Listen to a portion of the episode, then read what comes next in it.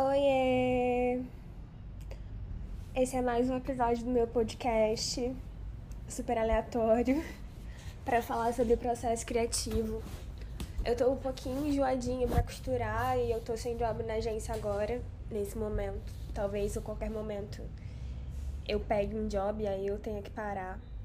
O último que eu gravei, ele ficou cortado na metade, porque a Amazon chegou lá em casa e eu tive que dar pause. E aí eu, na hora que eu salvei o arquivo, ele não salvou o resto. Sei lá, eu perdi. Mas a minha amiga Fernanda falou que ficou bom, então, fé, é isso, ficou arte, ficou arte. Esse podcast é para falar sobre a Verde Jabuticaba, minha marca de roupa autoral e slow fashion.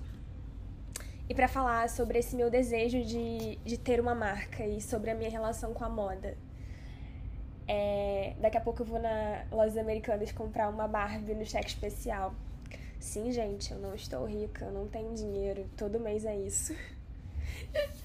Mas eu vou comprar uma Barbie porque ontem eu fui com a minha melhor amiga no shopping, a Natália, e a gente é amiga de infância. E aí a gente passou na parte dos brinquedos, gente estava conversando sobre homens e meninos e tal, e aí foi muito engraçado, porque assim, é engraçado quando a gente tá com uma pessoa que a gente conhece há muito tempo e a gente se sente que a gente tá com a gente mesmo, né, assim. A Natália, ela é mais velha que eu um ano e meio, assim. E ela sempre foi mais velha que eu em tudo. Ela é mais brava que eu, ela, ela é mais velha, assim. E é esquisito, porque eu sou o neném das relações, assim. Eu sou brava e durona, mas com as pessoas que eu amo, eu sou sempre a protegida. E aí eu vi a Barbie ontem na loja e eu falei, amiga, eu vou comprar a Barbie. 30 reais. Aí ela, não, para, não vai comprar a Barbie, eu vou. E eu costurei nesses últimos dias de feriado. Hoje é quarta-feira, mas eu só vou postar o podcast sexta, toda sexta. E foi bom costurar, assim, foi bom produzir. Eu queria estar produzida, produzida não, produtiva hoje para poder costurar, mas eu tô com virose, assim. E aí eu tive que pagar conta, me irritei. Hoje tá sendo um dia emocional para mim, assim. E o meu emocional influencia muito nos meus processos e na minha capacidade de ser produtiva. Acredito que é emocional de todo mundo. É, o inegociável a gente faz. Mas é, quem é autônomo precisa. Pô, aqui em casa tá mal barulho, né? Tá me atrapalhando. Mas eu acho que não tem outro lugar para fazer isso. Enfim, tomara que dê certo. Quem é autônomo precisa muito ter uma autorregência do, do próprio processo criativo e gerenciamento de tempo e organização, senão nada flui. Você tem a sensação sempre que está perdendo tempo. E como eu não sou 100% autônoma, eu tenho trabalhos fixos, enfim. Eu sempre vivi essa vida de, de não conseguir fazer uma escolha, sabe? Eu quero fazer isso.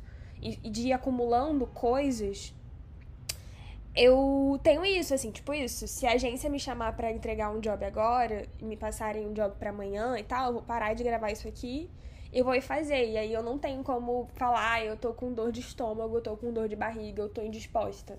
Mas para costurar um vestido, que era o que eu queria fazer hoje, eu estou indisposta com dor de barriga e com dor de estômago, porque é o lugar onde eu sou minha própria chefe. Mas enfim, é... a Barbie. Quando eu era criança, eu brincava muito de Barbie. As Barbies brancas mesmo. A minha mãe, ela tinha um cartão da Líder Magazine. E meus pais são professores, né? Então, assim, a gente ganhou um pouco mais de grana na era Lula.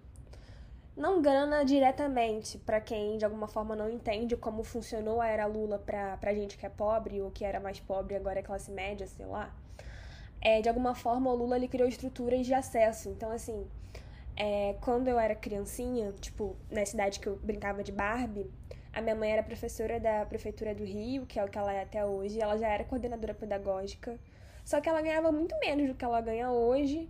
A vida era muito mais difícil, a gente tinha, é, é, enfim, uma criança para criar, né? E a gente não tinha muito acesso a, a, a lazer, a, a consumo. É, quando o Lula injetou dinheiro na, na, na, na sociedade brasileira e tal, o consumo veio. Mas enfim, eu tô falando isso por causa da líder, porque eu lembro que a gente sempre comprava roupa da líder. E aí é muito bonitinho esse processo, porque na líder tinha Barbie. E a minha mãe, ela me ensinou uma coisa quando eu era bem pequenininha, que era: eu não tenho dinheiro para comprar o que você quer. Então você precisa querer dentro do que eu posso te oferecer. E eu sou uma pessoa muito flexível. Então, de alguma forma, eu entendia que ela não podia me dar a Barbie de 300 reais, mas ela podia me dar a de 20. E aí eu tinha sempre isso com ela, de tipo, às vezes ir na líder e, tipo, ficar olhando a Barbie, que era a Barbie mais barata, sabe? E ficar, ai mãe, mas olha essa Barbie, ela é muito linda. E, e ela sempre me deixou muito autônoma para escolher minhas roupas. Então, quando eu era bem criancinha, é, ela falava: a gente não pode comprar uma roupa cara. E aí eu pegava as roupas na líder e ficava gritando: Mãe, 3 e 0, é caro ou é barato? Porque ela me deixava escolher. Ai, minha mãe é muito pedagoga. Ela me deixava escolher. E aí, enfim, a minha avó materna, Dona Braulia, ela era costureira. E por ser costureira, ela costurava pro bairro, lá em Honório Gurgel, Rocha Miranda. E aí ela era realmente uma mulher poderosa dentro daquele, daquela função da costura. Então aquilo movimentava a família, assim, sabe? É, eu venho de uma família de matriarcas um pouco, de, de, matriarcas que foram ofuscadas e que ficaram em segundo plano nesses relacionamentos. Tanto a minha avó paterna, Dona Leocásia, quanto a minha avó Braulia a avó Léo, ela cozinhava. E aí, assim, ela nunca teve um emprego fixo fora, mas ela teve um determinado momento em que ela ajudava uma, uma moça que tinha um buffet.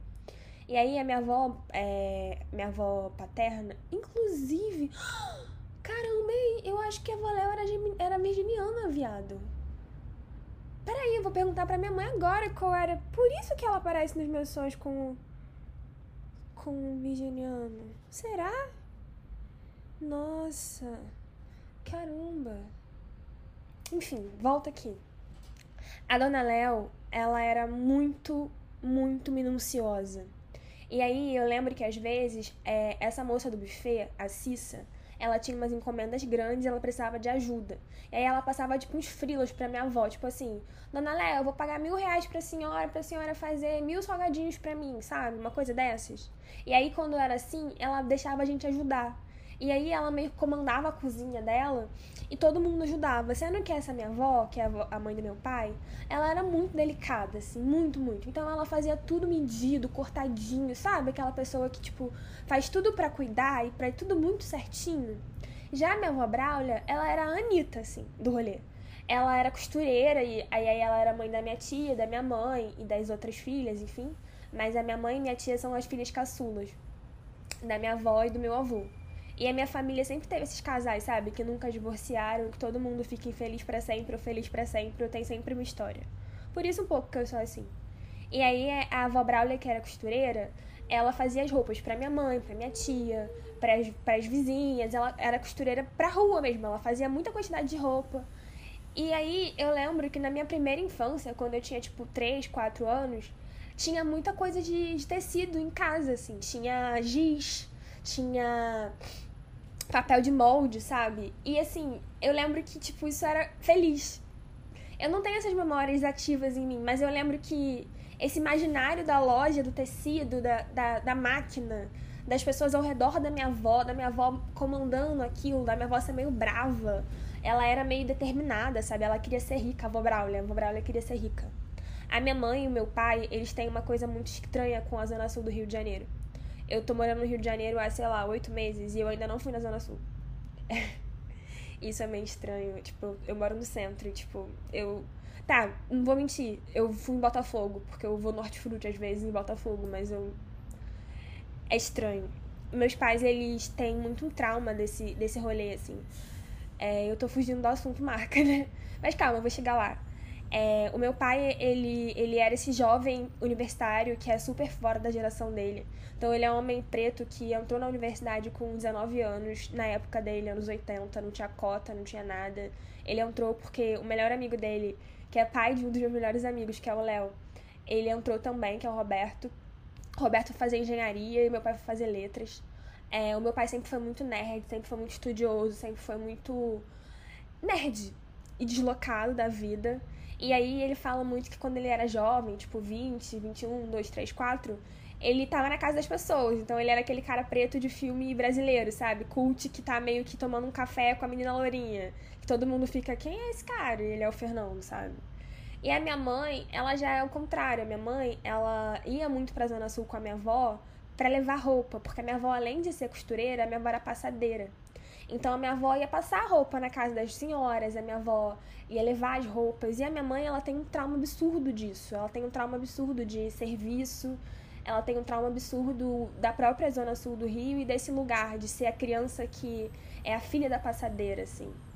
É, agora vamos chegar na parte roupas e consumo e moda e fashionismo. A minha mãe e a minha tia, minha tia Cássia, elas tinham essa elas tinham elas tinham essa relação com roupa. E aí elas criaram a gente, eu, Tuane e tal, com essa relação. É, enfim, a tia Cássia é a tia do, da treta. É, ela, a tia Cássia é muito leonina, assim. Ela é uma mulher muito chamativa que... Eu vou chorar, tá, gente? Desculpa. É uma mulher muito chamativa que se manifesta através de como se veste, de como se comporta, salto alto, roupa justa. A minha mãe já é mais, já é mais nerd, já é mais patinho feio nerd, uh, shortinho, bermudinha, all-star. Ela é toda nesse lugar, assim, de deslocada, assim, até no, no, no lugar do look. E aí, é, elas não tinham grana nenhuma. As duas trabalhavam na prefeitura e viraram professoras e tal. A gente foi crescendo, Lula e, e consumo. A minha avó era essa pessoa do nojo, minha avó Braulio era tipo, eu, quero, eu queria ser rica, odeio pobre. E, a minha avó não era muito minha fã, assim, porque, tipo, minha avó morreu eu ainda era bem pequenininha, tinha seis anos, mas a minha avó gostava mais dos netos homens, assim, ela gostava mais do Marvel e do Guilherme. E eu já era meio parecida com ela, assim. E, e aí tinha isso, da minha mãe estar tá sempre levando a minha avó pra, pra tudo que ela queria ir, tipo, vou na loja de tecido, vou, vou na loja de, de, de aviamento de comprar máquina para minha avó, de estar o tempo inteiro meio que, que fazendo isso pela minha avó em relação à criatividade. E a minha tia tinha isso de gostar. Então a minha mãe, ela não gostava muito das roupas costuradas. É, sei lá, eu não sei qual é da minha mãe com isso. A minha avó costurava pra ela, mas eu acho que ela viveu tanto isso, da minha, da minha avó costurar pra ela e fazer roupa pra ela, que ela não achava graça. Mas a minha tia achava genial. A minha tia queria que a gente tivesse marca, que a gente fizesse as coisas. A minha tia, ela sempre foi muito a pessoa que trouxe a arte pra família, sabe? Que trouxe a cultura pra família. Então, assim, a minha tia me apresentou a, a Audrey Hepburn, me apresentou a Marilyn, me apresentou aos filmes clássicos, me apresentou a, a Diabo Veste Prada. Minha tia gostava de Sex and the sabe? A minha tia era feministona do rolê. De tipo, ah, a gente pode, a gente consegue. A minha mãe já era mais a romântica, deslocada. E aí tem um rolê que a gente sempre fazia em família, assim. Antes da minha família romper, a gente era muito unido. E acho que as pessoas não entendem isso. As pessoas acham que é tipo uma família distante e tal, mas não. Até hoje, eu sou muito próxima da Tuane. A Tuane meio que é tipo uma das minhas melhores amigas. É tipo minha irmã. A gente é muito unida, assim, antes da, da merda toda. Então a gente ia muito em Madureira, ia na Mercato, ia comprar roupa, ia nas lojas. Porque a gente, o nosso rolê era sempre ao redor das roupas a gente sempre estava inspirado por aquele lugar de se vestir. A gente estava sempre, é, as mulheres, né, ao redor é, é, da minha avó. a verdade é essa. Até depois que a minha avó morre e que ficam essas mulheres, que fica eu, Tuane, minha tia, minha mãe, a Kátia, a Cássia, a Tuane, Gabriela e, e, e, o Guilherme ali no meio sempre. A gente sempre tava nesse lugar de tipo, vamos ali, Madureira? Vamos, vamos ver isso aqui, vamos.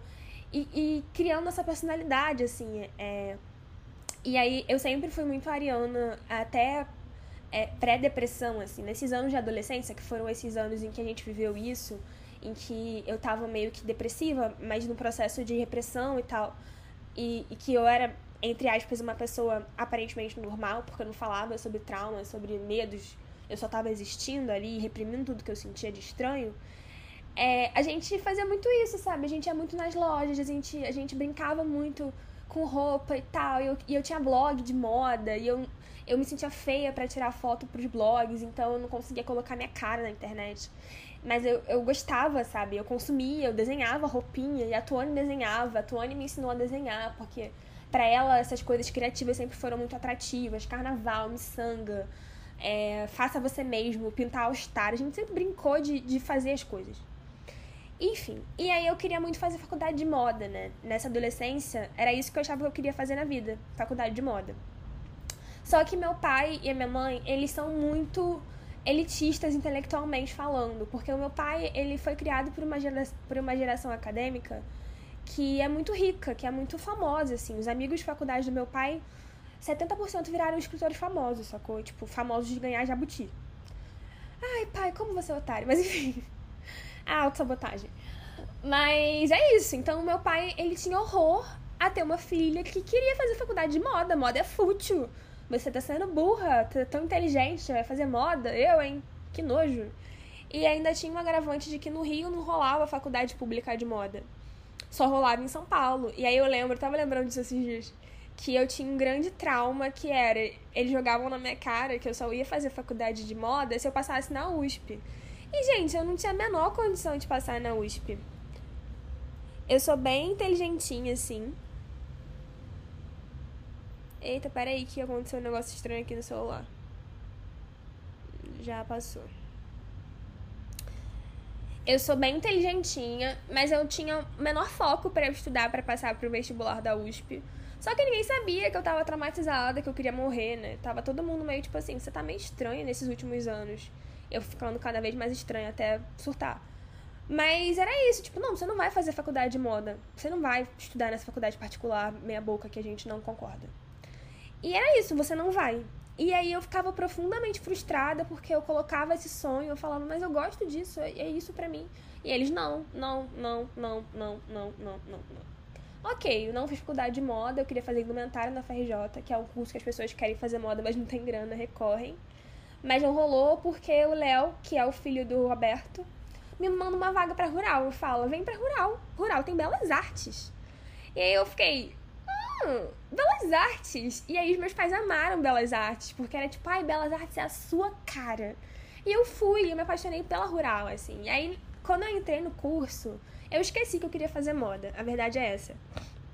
E aí eu passei, assim, um bom tempo da minha linda vida é, meio que, sabe? Ah, eu gosto de artes. E é estranho porque hoje eu vejo assim que eu tô conseguindo encaixar os meus anseios na minha cabeça, na minha vida, na minha rotina, que é muito bonito.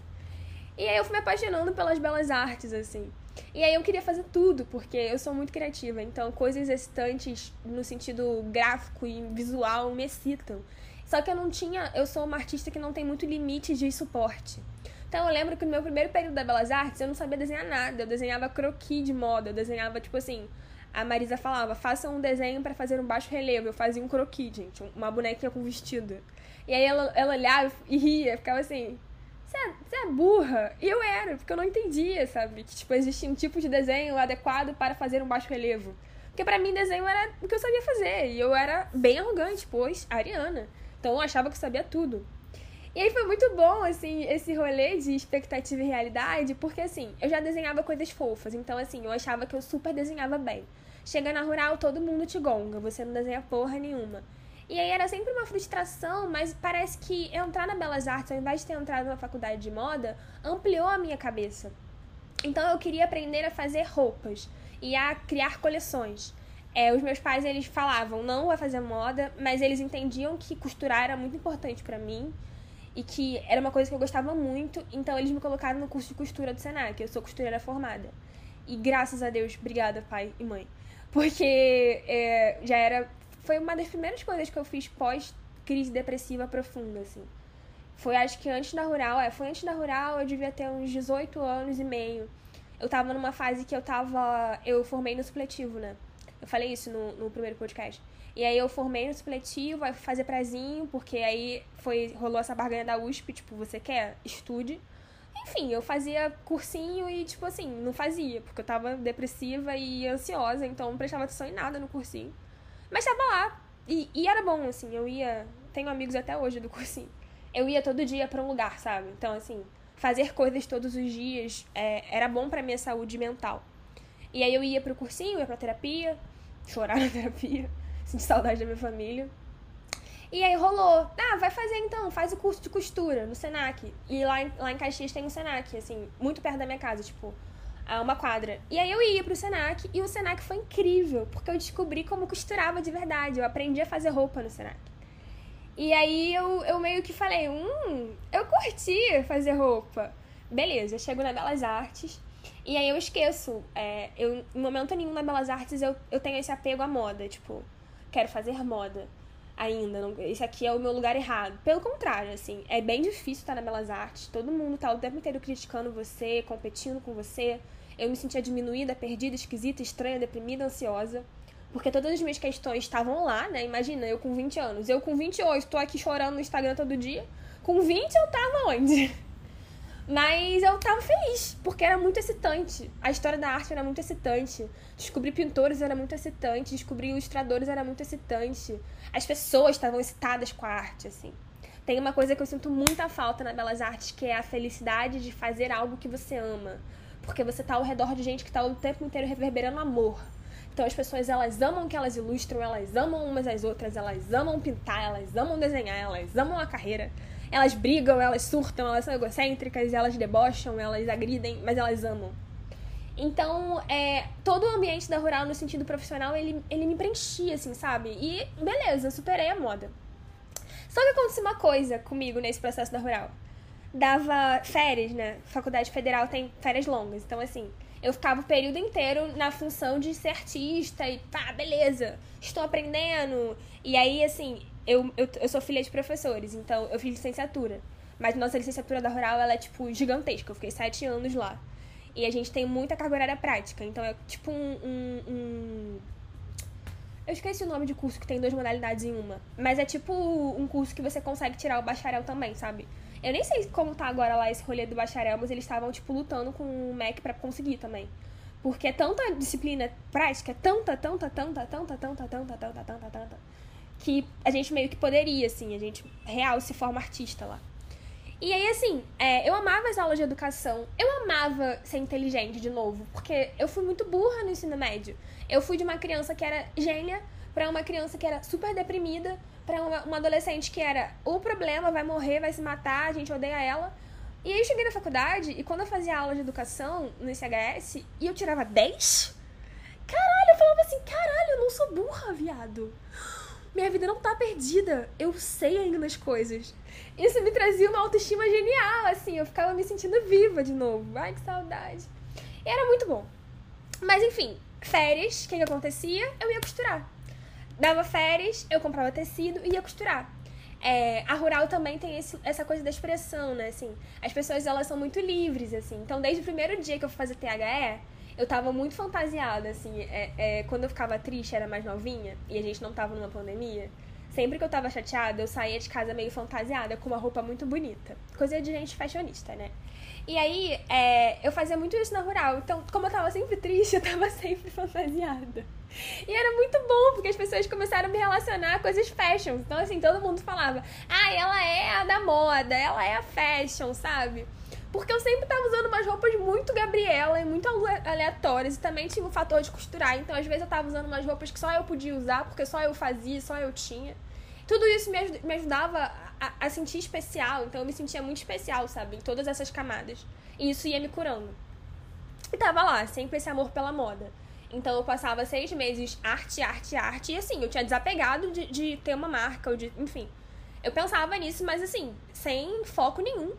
E arte, arte, arte, arte, arte, ilustração, arte, desenho, frustração, desenho, arte, artista no desenho, bem, desenho mal, quem eu sou, arte, arte, educação, é, aquela loucura toda. E a moda lá, no, no, no, lugar do lazer. Então, sempre que eu queria extravasar, que eu queria ficar feliz, assim, tem uma sensação quando você termina uma roupa que é muito gostosa, que é uma sensação de que você conseguiu e de que, de que você se expressou, de que aquilo terminou que é um pouco da sensação que eu tenho com design, porque moda, design, é, conceitos artísticos, criativos que são mais funcionais, que têm uma funciona, funcionabilidade, que funcionam assim, que tem uma função social. Tipo isso, roupa esquenta, roupa protege, roupa é porque você não pode andar na rua pelado. Roupa não é só uma coisa artística, ela é uma coisa funcional. Design comunica, design vende, design ela não é uma coisa artística, é uma coisa funcional. Essas coisas, elas têm um processo mais amarrado. Então, quando você está fazendo uma arte, você define quando a arte acabou, quando a arte está pronta. Você define quando você. É, é, se você acha bonito ou feio, se aquilo é útil ou não, se aquilo é tocante ou não. É, os, os. Ai, respira. Os. Os. Ah, tô cansada. Os. cansada e burra. As delimitações artísticas, assim, no lugar da forma, é, elas são muito. É na ilustração mesmo, mas na pintura e tal. Na forma no geral, no desdobramento artístico da coisa. A ilustração é, tende a ser mais funcional. Mas ela, ela é muito ampla, é muito aberta. E aí você pensa, uma pessoa que já é viajandona que nem eu sou, fazendo arte, é só frustração, gente. Eu acho que até por isso que a escrita canaliza muito meus processos e que eu consigo escrever as coisas dando uma desenhada nelas, porque tem um movimento ali de tipo. Eu chorando no Instagram. De conseguir organizar um pensamento, sabe? Assim, beleza, agora viajei aqui um pouco no, no na, na, escrita, né? Beleza, agora viajei aqui um pouco, mas olha aqui, tem uma ordem. A ordem me ajuda. E na arte não tem ordem. Não tem. É, é, é livre, é fluido, é doido, é aberto, é, é, é solto. E aí a moda não, a moda era tipo uma arte que era amarradinha. Então eu cortava o tecido, costurava o tecido, fazia o acabamento, botava o tecido, saía por aí, as pessoas me elogiavam, falavam que eu era bonita, falavam que eu era fashionista, eu ficava feliz. Tinha todo um processo criativo ali entre fazer uma roupa, vestir a roupa, gostar da roupa, amar a roupa, escolher o tecido, que era muito prazeroso, sabe? E nessa época eu lembro que eu ia muito nas lojas de tecido do Rio, de Caxias, e aí os velhinhos ficavam me ajudando a escolher tecido e a escolher rendinha. E isso tudo também me lembra muito a minha avó, minha mãe, porque a minha mãe sempre foi muito nessas lojas com a minha avó.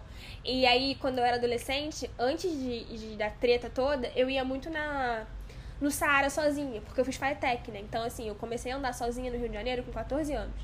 E até hoje estamos aí na atividade. Então eu ia muito no Saara, sabe? Sei lá, eu tinha 50 reais, eu ia no Saara, na caçula. Sempre fui muito essa adolescente. Comprar tecido, sabe? Comprar miçanga, comprar coisa de fazer coisa. Comprar papel. Na, na época da Rural eu tinha um rolê muito, muito lindo com papelarias que eu superei totalmente. E é muito estranho isso pra mim. Porque eu moro hoje em dia em cima de uma papelaria e eu não vou lá nunca. E assim, sempre que eu tava muito triste nessa época da Rural, eu sentia que eu precisava ir na papelaria e comprar material artístico. Porque aí eu comprava papel, comprava caneta, comprava cera, comprava coisas de criança mesmo. E aí quando eu tinha material novo, eu ficava muito animada para produzir. E aí a sensação de vazio passava, porque eu me preenchia artisticamente.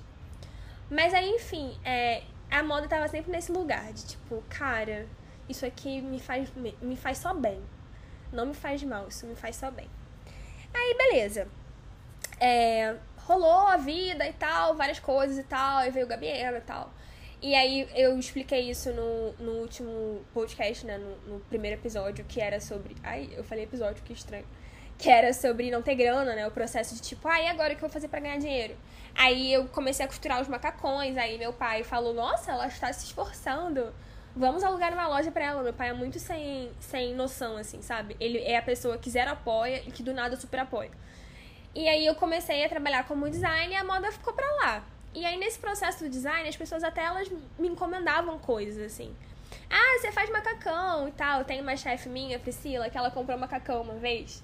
E foi muito legal o processo dela com macacão, porque assim, é, eu fazia muito antes de começar a trabalhar no observatório. E aí eu fiz, sei lá, uns 5, 6. E aí a minha prima começou a vender minhas roupas no trabalho dela, as pessoas começaram a usar, assim, sabe? Se eu for parar pra analisar, hoje em dia deve ter umas 30, 40 pessoas no mundo que tem roupas minhas que eu fiz. Que é muita coisa já. Mas aí eu comecei a trabalhar e eu perdi o tempo. E aí eu não tinha mais tempo de costurar. E aí no final do ano a Priscila encomendou esse macacão e uma amiga dela também encomendou. E assim, era sempre um dinheirinho extra, sabe? Tipo, era, sei lá, não era muito dinheiro, mas eu ficava feliz de ganhar aquele dinheiro de fazer as roupas. Só que fazia muito tempo que eu não fazia. E aí eu fiquei estressada com aquele processo, assim. Eu lembro que eu não lidei bem com aquele macacão. Mas eu fiz ele, entreguei ele pertinho do Natal para ela. Os dois. Fui levar na casa dela de Uber e tal. E aí ela usou tanto aquela roupa. E tanto, e tanto, e tanto, que aquilo me fez um bem tão grande, assim. E aí tinha isso, sabe? Essa relação de, tipo, de ver as pessoas usando minhas roupas e de ficar feliz. É, mas assim, eu não sabia gerenciar. É, eu falei pra caralho, eu deixei tipo 20 minutos para falar mesmo sobre. sobre o processo da loja, né? Falei muito sobre por que, que eu quero ter uma marca, pouco sobre a própria marca. Mas enfim. eu não sabia gerenciar isso, porque era muito distante para mim criar uma, um, um negócio. Eu abri meu CNPJ por causa do observatório, porque eu precisava ser MEI para poder receber, porque lá é PJ. E aí, ao mesmo tempo, ficava, nossa, mas agora eu também sou empresária de verdade. Inclusive, tem que parcelar meus débitos do MEI. Ai, é muito difícil ser adulta. Cara, é muito, isso é muito importante de ser dito, assim. A gente acha que, às vezes, a vida adulta, ela exige muito da gente. Tipo assim, cara, eu preciso ser muito organizado e tal. Mas uma coisa que me ajudou muito na minha vida adulta é entender que eu vou aprender aos poucos, sabe? Assim, então tá tudo bem eu ser uma zoada, pedir ajuda pra minha mãe, pro meu pai, se eu posso pedir ajuda se eles podem ajudar. Tá tudo bem eu, eu errar, eu voltar atrás, eu cair, sabe? Mas enfim. É, aí beleza, um, tinha CNPJ, era uma empresária de verdade, tinha um, um perfil do Instagram, o Gabiana crescendo exponencialmente. E eu pensando, gente, e se eu usar esse público pra minha marca? E eu, eu comecei a entender que eu mandava bem no branding, assim. Porque o observatório é uma empresa e eu conseguia ter ideias para eles como empresa, mas eu não conseguia ter para as minhas marcas, assim. O Gabiana crescia porque eu falava sobre o que eu sentia e era honesto, verdadeiro, reverberava, as pessoas se engajavam e aí crescia. Era fácil crescer. Mas a marca não crescia. Eu não conseguia entregar minhas roupas. Então as pessoas faziam encomenda e dava errado. Faziam encomenda e dava errado. E aí eu ficava frustrada. E aí eu ficava puta porque meus pais não apoiavam. E aí eu ficava, o que, que eu tô fazendo? Era, tipo, muito frustrante. E também eu não conseguia explorar minha criatividade na marca, porque eu tinha bloqueios criativos em relação às roupas. Então, assim, eu não conseguia é, pensar em fazer modelos, eu não conseguia abrir minha cabeça, assim. Tem umas coisas de bloqueio de criatividade que elas são muito óbvias, mas ao mesmo tempo são muito complexas. Que é de fato, você só começa a pensar de uma maneira criativa quando você vai se libertando de conceitos que você já tem, sabe? Então eu lembro que nessa época é, eu aprendi a fazer macacão, aí eu fiquei boa em fazer macacão, e aí eu comecei a vender macacão. E as pessoas começaram a, tipo, querer comprar macacão. Só que fazer macacão não me deixava mais tão feliz. E aí eu comecei a ficar irritada de fazer macacão e com tudo aquilo. E eu comecei a, enquanto eu fazia macacão, a me questionar do porquê eu tava fazendo macacão se eu não queria fazer macacão. Entendem? Tipo assim, por que, que eu tô fazendo isso? Não faz sentido mais. Eu não tô me divertindo. Aí na pandemia, ano passado, fazendo coisas e assim, tendo ideias anotando as ideias, fazendo esquetes e pensando em modelos, pensando em tecidos. Ali eu comecei a. Ah,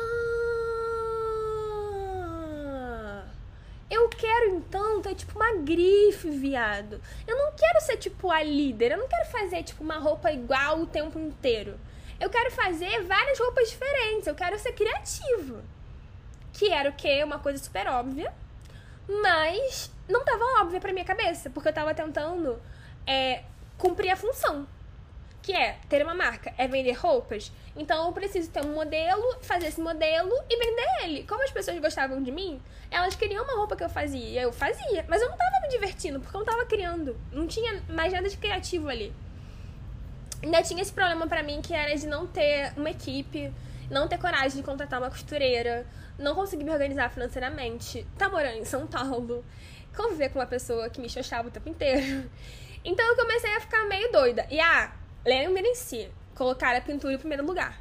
Então eu não conseguia ter uma cabeça super é, fluida para investir toda a minha energia na marca, porque a pintura tava assim, ali, né? Eu ficava, nossa, eu quero ser o quê? Escritora, pintora, ter uma marca, ter um emprego de design, ai meu Deus, quem eu sou? Eu tinha isso um pouco.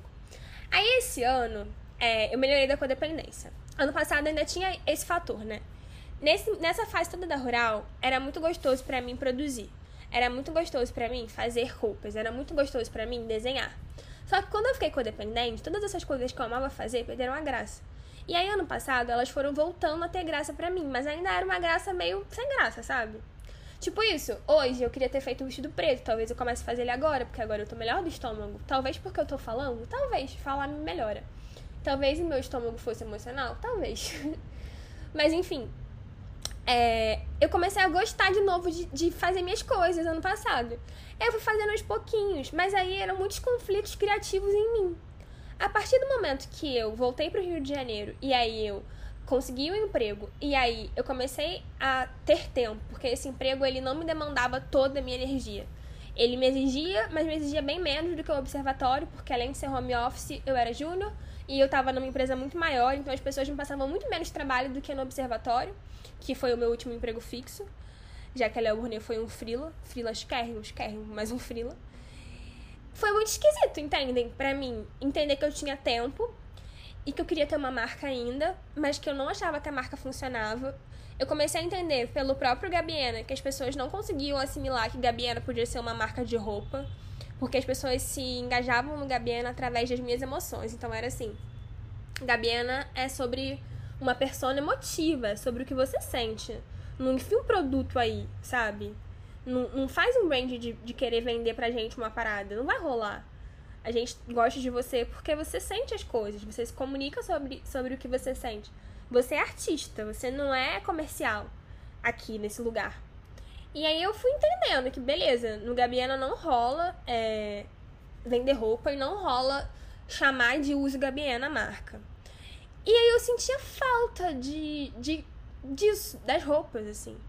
Teve um dia que eu escrevi numa cartolina, assim, eu sinto falta da Use.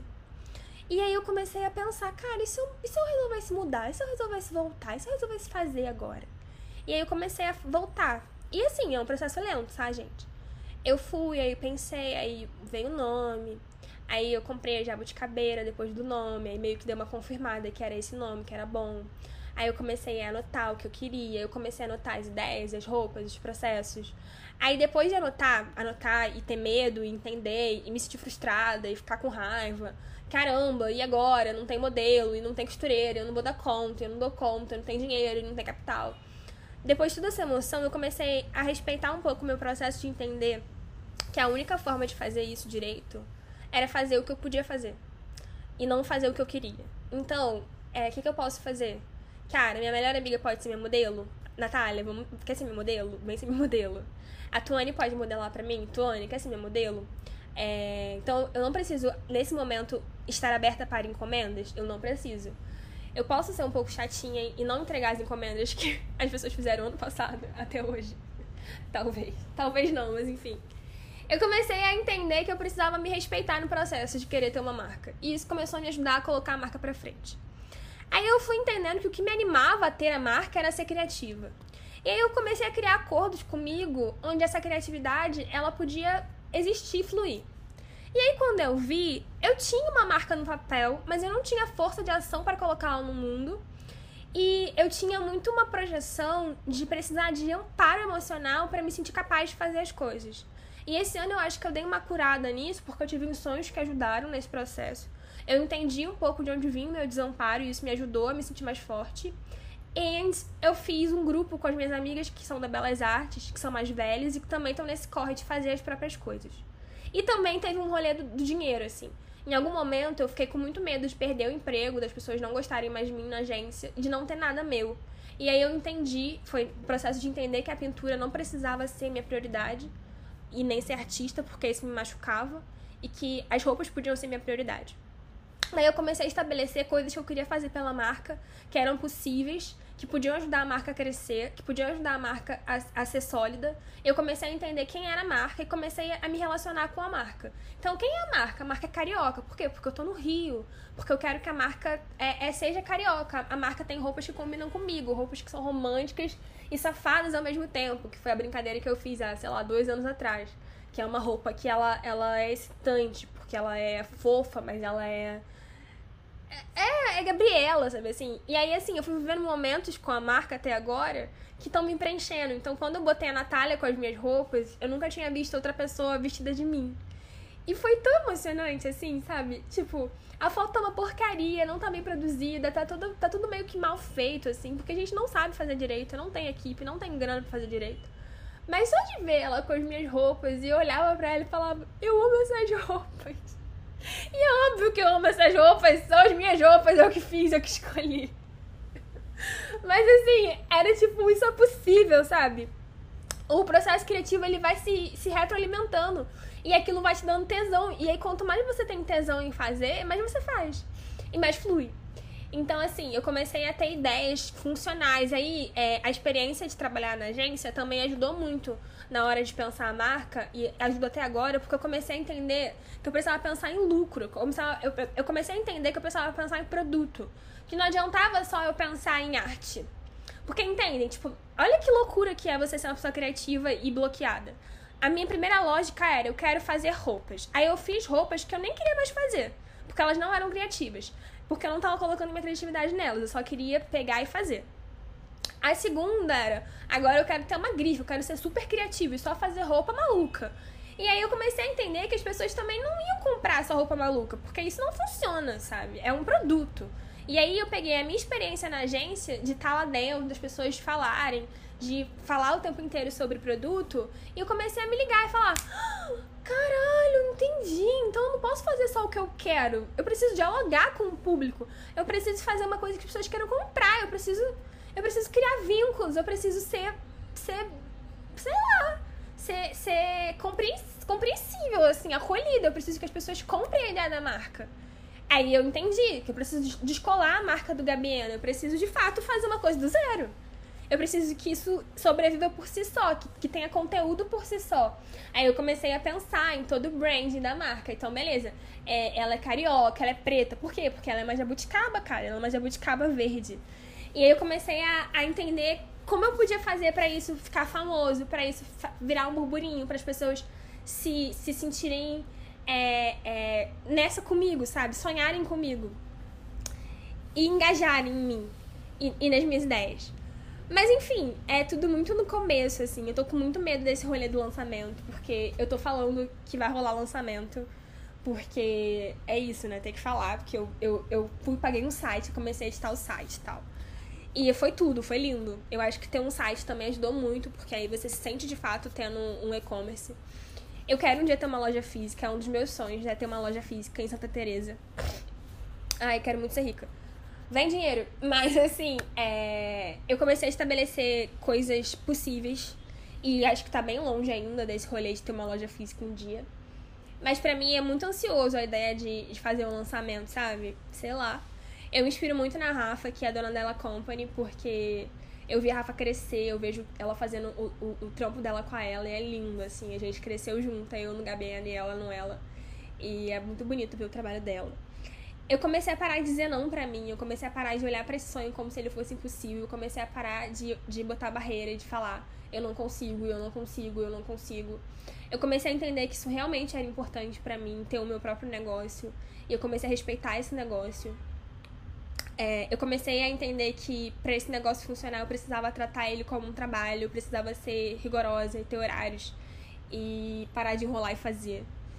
E eu tô finalmente conseguindo voltar a focar nisso. Eu tô conseguindo voltar a focar tempo nos meus projetos e, e no que eu amo. E aí vem, vem a Barbie ontem, eu olhando pra Barbie, sabe, assim. A sensação que eu tenho quando eu tô criando coisas pra Verde Jabuticaba é a mesma sensação que eu tinha quando eu era criança e eu ficava brincando de, de ter empresa, assim. É, quando eu era criança, eu, eu uma vez na escola, eu inventei que eu ia ter uma empresa de fazer miçanga, de fazer pulseirinha de miçanga. E os meus pais, eles foram pessoas que passaram necessidade mesmo, eu acho. Mas que, que tem muita vergonha é, é, desse lugar da pobreza, assim. Ficou um estigma neles. E eu nunca tive isso, porque na real eu fui pobre, bem pobre quando eu era bem pequena, mas eu não lembro. E, enfim, algumas coisas me incomodavam também, mas nada que tenha me criado estigma de verdade. Então, quando eu era criança, eu amava vender as coisas. E foi muito importante para mim entender que eu amava vender as coisas. Porque uma das grandes dificuldades que eu tinha na época da rural de fazer a marca dar certo, ou de vender minhas roupas, porque as pessoas queriam comprar eventualmente uma bolsa, uma roupa, e eu vendia eventualmente, era de que eu gostava de vender. Eu não sabia que eu gostava de vender. Eu achava vender. Não de segundo nível, mas eu achava esquisito, sabe? É, é essa relação com o dinheiro que a gente tem. De achar o dinheiro errado, de achar a prosperidade errada, de achar o sucesso errado. Enfim, aí eu fui curando isso. E aí, é, nesse, nesse lugar da, da Barbie, da, da criança que brincava de ser empresária e tal, é, eu comecei a me encontrar muito, sabe? É, foi muito legal quando eu fiz as estampas. Cada passinho da marca muito devagarzinho. Então, assim, sei lá, chamar uma amiga fotógrafa para fazer fotos melhores. tá lá na listinha de metas, bater tantos seguidores, ir pra Seropédica, fazer foto nesse lugar, fazer isso e aquilo. E assim, a sensação que eu tenho é que quanto mais eu vou fazendo, mais as respostas vão vindo e mais vai corporificando, sabe? Mais vai virando uma coisa real e legal. É muito difícil é, botar um sonho no mundo, é muito difícil fazer as coisas assim. É difícil mesmo, é difícil. Mas eu, eu ia ficar muito puta comigo se eu não tentasse de verdade. E das outras vezes que eu tentei, eu acho que eu não gostava tanto, sabe? A verde abuticaba pra mim já é especial, sabe? Assim, se hoje alguém falasse pra mim, você não pode mais continuar brincando disso, eu já ia ficar, cara, mas já valeu a pena, sabe? Tipo, brincar até agora. Tá sendo muito gostoso, assim. Olhar para tecidos que eu tinha medo de costurar e que eu tô costurando. Pensar, nossa, vou fazer uma bolsa verde. sabe? Tipo, ai, fazer minha, minha blusa de lacinho, assim. Quando eu era criança, eu é, cortava muito as camisas da minha mãe, as roupas da minha mãe. E ela ficava muito puta. E aí, essa blusa de lacinho, eu sou uma pessoa que eu guardo muito meus sonhos, sabe? Eu nunca desisto do que eu realmente quero e amo. Ela, ela tinha uma blusa preta de lacinho e eu achava muito lindo. E a minha mãe sempre foi muito romântica, lembra? A minha tia sempre foi mulherão, minha mãe menininha. E eu me sinto muito uma mistura das duas. É, então, assim, é, a minha mãe foi e, e tinha essa blusa. A blusa rasgou, ficou velha e tal. E aí eu guardei a blusa porque eu achava tão lindo o lacinho que eu queria fazer a blusa. Só que eu tenho uns medos, às vezes, muito bobos, assim. E eu fiquei anos para fazer a blusa. Tipo, sabe? Eu fiquei anos guardando a vontade de fazer a blusa. E aí eu fiz a blusa outro dia. E agora, toda vez que eu olho pra blusa, eu fico, ai, você é muito linda, blusa me nutre muito, muito mesmo. E hoje vou fazer um vestido de lacinho, só que vai ser preto. Então, assim, é... eu vou guardando, sabe assim? Guardando sonho, guardando ideia, guardando, guardando, guardando. E aí, em algum momento, eu me sinto pronta para fazer isso de verdade, vou e faço. O processo da verde tá aí, tá crescendo. Eu fui entendendo similar, similar, sim, similaridades entre a verde e eu. É, eu fui entendendo que eu sou o meu melhor marketing, então, assim, é muito esquisito. Eu falei isso no último áudio. Não sei se, se foi pro ar e tal. É. Cara, em algum momento caiu a ficha de que a minha cara vende. E aí é foda, porque você pensa, então quer dizer que eu vou ter que ficar bonita e cuidar de mim mesma para vender roupa. E aí o universo fala, sim. E aí eu falo, caralho, que merda, viado, mas eu sou tímida. E aí Deus fala, se vira, amor. Se vira. Então, vem aí, Gabriela Modelete, da Verde Jabuticaba, morrendo de vergonha, toda travada, assustada, nervosa, chorona, mais viva. E, sabe, assim, é bonito, sabe? Insistindo que a gente ama. Por isso que eu insisto. É, a Verde Jabuticaba já, já, se chamou por Marieta, já, já se chamou Uzi Gabiena. E agora tá se chamando Verde Jabuticaba e eu acho que as pessoas estão finalmente entendendo que eu tenho esse lado e que eu curto muito. E é isso, assim. É... Sei lá, eu acho que falei, né, da marca. Eu tô com medo desse áudio ter ficado, tipo, muito sobre minha família, e traumas e tristezas e coisas felizes e pouco sobre roupa. Mas a verdade é que eu gosto muito de fazer roupa porque a gente fazia isso, sabe? E isso ficou em mim. E continuar fazendo roupa é uma forma de ter elas próximas de mim para sempre, assim minha mãe, minha tia, minha prima, minha avó. E eu sou, gente, eu sou muito. Eu tenho Marte em Câncer. Quem entende de astrologia vai entender o que significa a pessoa que tem Marte em Câncer. Eu sou ariano, ariano já é super leal, emocionado, família e quem ama. Com Vênus em, Ares, com Lua em Aquário, com Ascendente Aquário e com Marte em Câncer. E ah, uma coisa que eu acho importante falar nesse finalzinho de áudio é que quando a gente fala muito em abundância e nesse rolê de Kim, de energia e tal, que tem Kim abundante, etc., eu entendi muito ano passado que a forma mais menos dolorosa de, de abrir fluxo de, de grana, assim, de prosperidade, era ter um lugar onde as pessoas pudessem, de alguma forma, consumir o que eu faço. Então, assim, é, pessoas que têm um bom fluxo de prosperidade. Sei lá, quem é um músico e bota música no Spotify e tá ganhando dinheiro por player. Quem, é, quem faz vídeo para YouTube e bota os vídeos no YouTube e tá ganhando dinheiro por player. É uma forma de você estar tá o tempo inteiro recebendo pelo seu trabalho, sendo que ele já foi feito, sabe?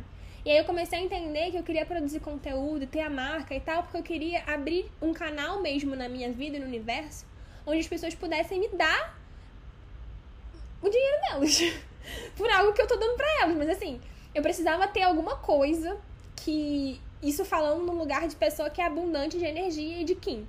Beleza, é tipo isso. Meu Kim é Kim abundante. É noite outra azul, Kim 43. Pesquisa lá, podem ler o meu, meu, meu poeminha que funciona. Minha energia toda magnetiza quando eu leio.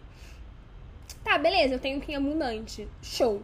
Mas se eu ficar a vida inteira no emprego fixo, que eu vou receber um salário X fechado, o que vai, o que vai acontecer com essa abundância é que, sei lá, eu posso, sei lá, subir de posição e ganhar mais dinheiro e ser promovida e tal. Mas, sabe, entendem? Eu queria um fluxo de, de energia direta. Eu queria uma forma das pessoas me darem, me pagarem dinheiro e do universo me trazer prosperidade em forma de grana e de segurança é, estrutural para minha vida de um jeito direto. Então, para mim foi muito importante esse movimento de ter o site e de entender que a USE é um lugar, falei o nome antigo, que a, que a Verde Jabuticaba é um lugar que, que as pessoas podem estar tá me consumindo, sabe assim? Então no Gabiena eu não consigo estabelecer isso, porque o Gabiena é muito emocional, é muito difícil para mim fazer produto pro Gabiena, é muito difícil para mim mercantilizar o Gabiena, pô, eu tô falando o dia inteiro sobre meus sentimentos mais profundos. Mas na, na verde não, na verde é produto. E aí você consegue ter uma relação de mercado, de, de uma relação mercadológica, profissional e tal, sabe? Então, assim, é isso. Eu espero que vocês engajem na marca comigo, que vocês curtam, que vocês compartilhem, que vocês comprem quando eu estiver vendendo as coisas. Porque essa marca vai ficar muito famosa. A Verde Jabuticaba vai ser uma das marcas mais bombadas do Rio de Janeiro, porque a minha mãe fala que quando eu falo acontece. Então vai acontecer, a gente vai ter a Teleza pra Tereza, vai ser muito lindo. E é isso, é só o começo.